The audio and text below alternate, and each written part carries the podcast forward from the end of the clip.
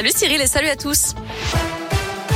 On commence toujours avec le trafic puisque c'est encore assez chargé sur la 46 Sud, comptez 3 km de bouchons à hauteur du nœud de Manicieux en direction de Marseille, 3 km de retenue également à hauteur du nœud des îles sur la rocade Est en direction de Paris et puis ça coince aux deux entrées du tunnel sous Fourvière. Prudence avec la pluie, ça peut glisser. Coup d'envoi ce soir d'une semaine de travaux sur le pont de la Brasserie en face de la Brasserie Georges dans le deuxième arrondissement de Lyon.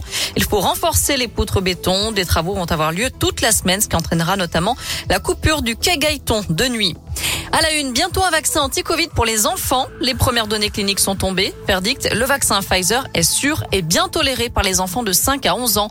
Un dosage adapté déclencherait une réponse immunitaire robuste d'après ces études.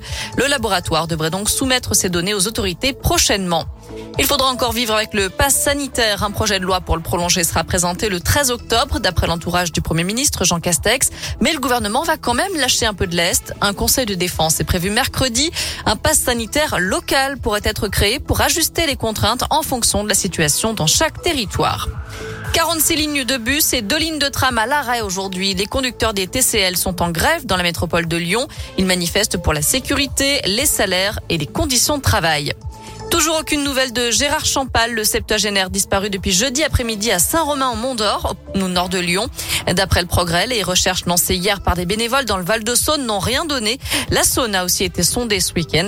Les recherches se poursuivent donc aujourd'hui. On vous a mis sa photo et toutes les infos sur la pierre de scoop et radescoop.com. Retour de la Vogue des Marrons à Lyon, annulé l'an dernier à cause de la crise sanitaire. L'événement aura bien lieu cette année sur la place et le boulevard de la Croix-Rousse. Les forains s'installeront du 2 octobre au 14 novembre. Attention, le pass sanitaire est là aussi obligatoire. Dans le reste de l'actu, Emmanuel Macron demande pardon aux Harkis. La France a manqué à ses devoirs, a déclaré le président ce matin lors d'une cérémonie d'hommage aux anciens combattants qui étaient aux côtés de l'armée française durant la guerre d'Algérie. Le chef de l'État leur a promis une loi de réparation. Faut-il doubler les taxes sur l'alcool en Europe? C'est en tout cas ce que recommande l'Organisation mondiale de la santé. Selon une récente étude, un tour de vis fiscal permettrait d'éviter que 5000 personnes ne meurent de cancer lié à l'alcool chaque année. Dans l'actuel étranger, une centaine de maisons détruites après l'éruption d'un volcan aux Canaries. C'est la première fois depuis 50 ans sur l'île de la Palma. 5000 personnes ont été évacuées. Heureusement, aucune victime n'est à déplorer jusqu'à présent. Enfin, neuf œuvres de Picasso ont été cédées à la France. C'est sa fille Maya Ruiz Picasso qui est à l'origine de cette transaction. Une manière de s'acquitter de ses droits de succession en nature.